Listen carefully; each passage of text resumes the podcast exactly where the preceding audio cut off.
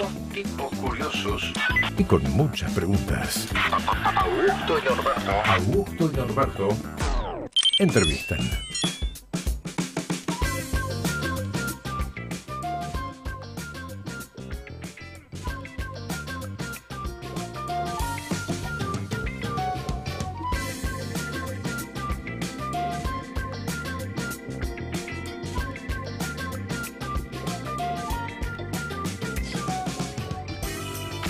Así es, eh, bueno, vamos a charlar con el señor Ariel Tarico, él es santafesino, nada más y nada menos. Mirá si sabrá de mosquitos que recién estábamos hablando.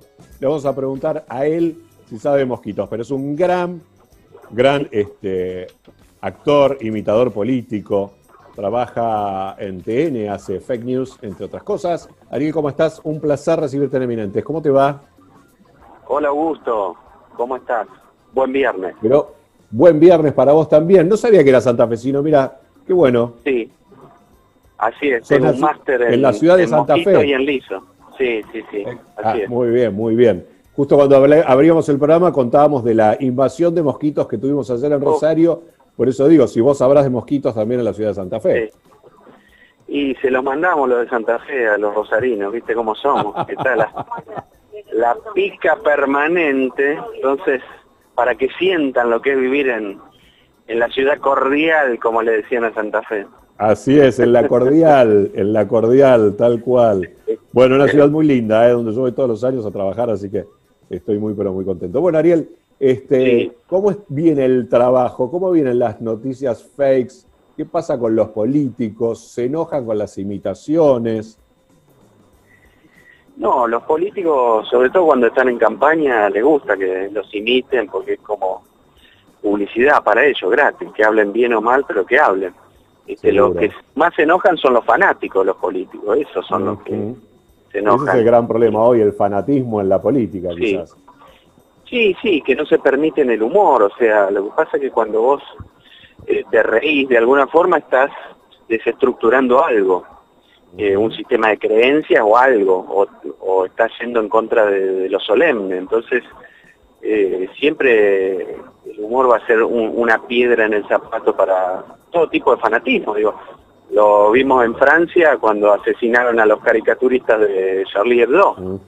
O sea, hay casos, acá tenemos la, la grietita esta que bueno, es redes o nos puteamos en los medios, pero en otros países se llega, se traspasan los límites directamente. Y hay mucha más intolerancia. Totalmente, totalmente.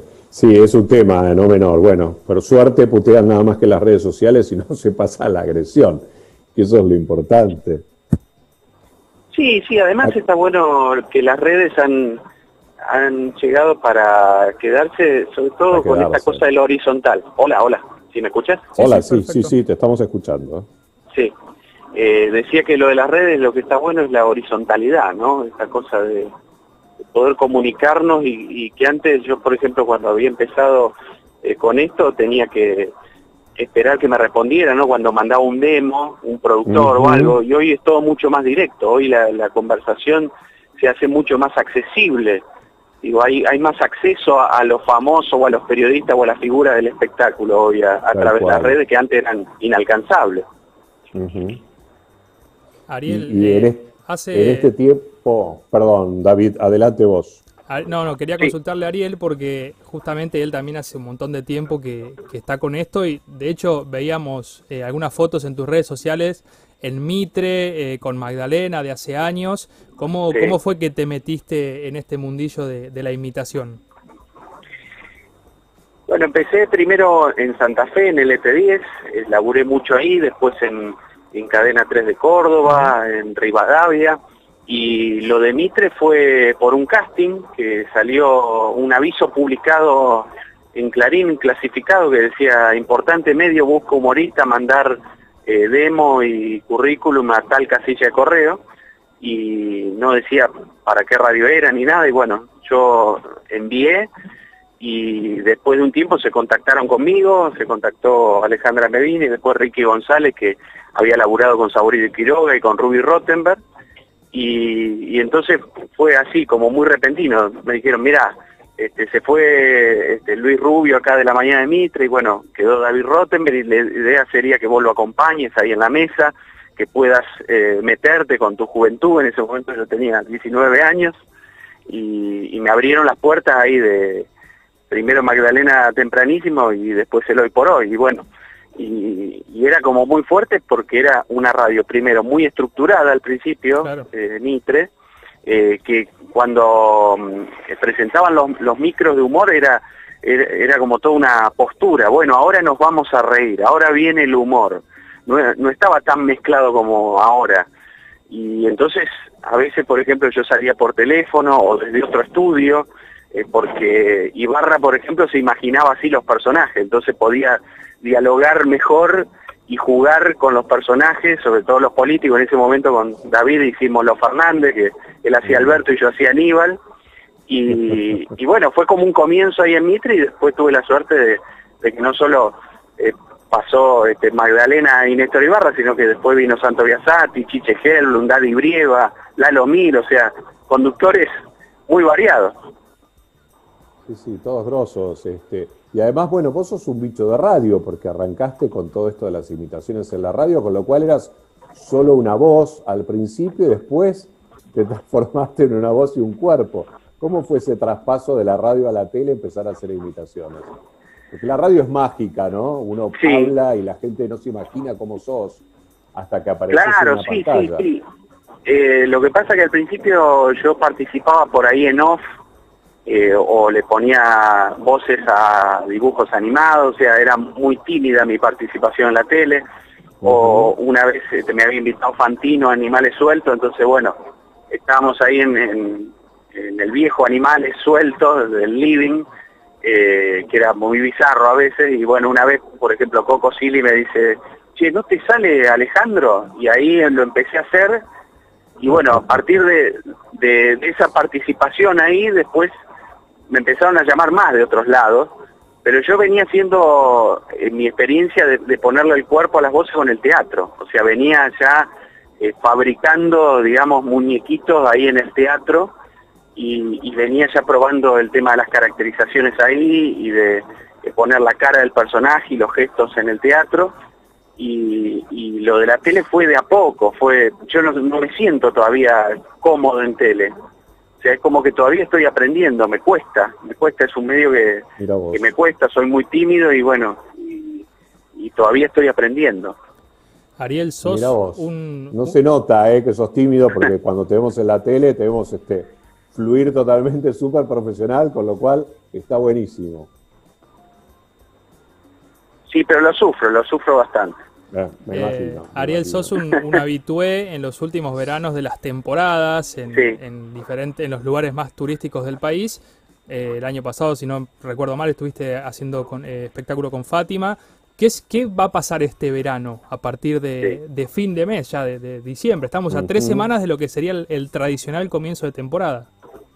Sí, yo me voy a tomar vacaciones eh, porque, digamos, todo el año no, no paré, apenas terminé el verano con Fátima ahí en Mar del Plata, después empecé ya a laburar en, en tele y en radio, entonces, bueno, me iba a tomar este, un mes de vacaciones y supongo que ahora el teatro va a ir mutando y va a ir cambiando y que se va a fusionar tanto el teatro presencial con el streaming. Me parece que ese eh, es, es el negocio ahora. O sea, se va a tratar de hacer obras más chicas, con menos, por ahí menos elenco, salvo grandes producciones que lo puedan afrontar a ese gasto.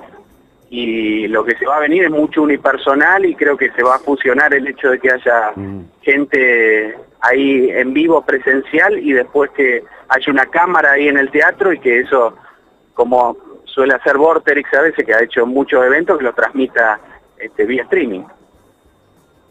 Tal cual, tal cual. Eh, actualmente, ¿con qué, ¿con qué políticos estás este, trabajando? Va, imitando, Ariel. Sí.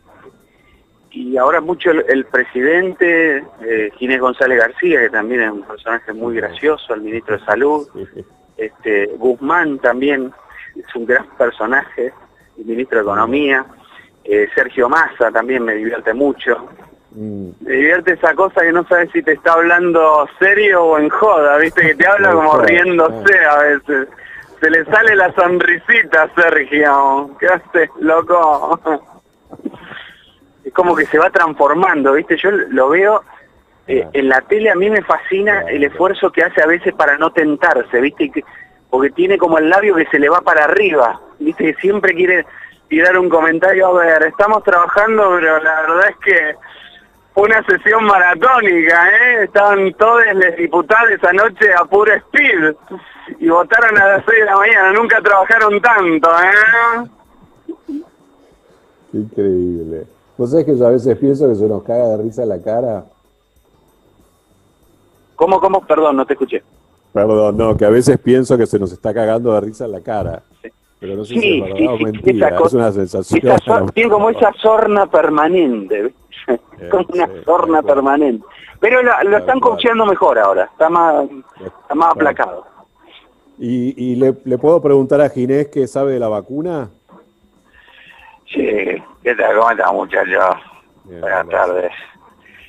Bueno, este, supuestamente dijo el presidente que antes de 20 años ya iba a haber 10 millones, 300 mil o 10 personas vacunadas, así que yo supongo que para enero, febrero, marzo, abril, mayo, junio del año que viene estaremos todos vacunados. Yo ya me di la, la rusa que la Smirnoff 5 que me trajo, yo digo botella de Smirnoff que me trajo Carlita Bisotti. Pero bueno, lo importante es que ministerio, tenemos ministerio, tenemos ministerio, antes la secretaría, ahora tenemos ministerio. Ahora estamos bárbaros, ¿eh? Ahora estamos bárbaros. Estamos bárbaros. Así es, bueno, yo me voy a despedir. Este, no, antes, antes de despedirnos, le voy a pedir unas palabras. No quiero molestar. Sé que, que hay mucho trabajo en la Argentina, pero bueno, seguramente Alberto Fernández nos quiera saludar. Ayer se cumplió un año de su mandato y es, fue un aniversario más de la vuelta de la democracia a nuestro país. ¿O no es así, presidente? Así es, querido Augusto. Muchas gracias a todos, a todas y a todes. Y como dijo el querido Raúl Alfonsín, mi líder, como también mi líder es Néstor, y también es Cristina, y un poquito Menem y un poquito Caballo. Con la democracia se come, se cura, se educa, muy pronto se podrá abortar legalmente. Muchas gracias a todos y a todas. Vamos a poner a la Argentina de pie. Ojalá que sí, Ariel, sos genial, realmente. Te agradezco muchísimo este contacto. ¿Y estás por hacer algún streaming o algo que nos quieras contar, que quieras vender antes de, de despedirnos? No, síganme en las redes, arroba Tarico. Ariel en Instagram y después tengo mi canal de YouTube, Tarico TV, donde están todas mis obras de teatro gratis para compartir y ver. Un lujo, un lujo. Bueno, ojalá el año próximo nos podamos encontrar en la ciudad de Santa Fe. Yo hago una feria de vinos allí todos los años, Sí. así que bueno, al menos nos encontraremos copa en mano y sin mosquitos, dale. Y, y disfrutemos de un liso y un carlito. Por supuesto también. Ariel, un abrazo enorme y muchas gracias por haber estado en Eminentes. Abrazo, gracias chicos.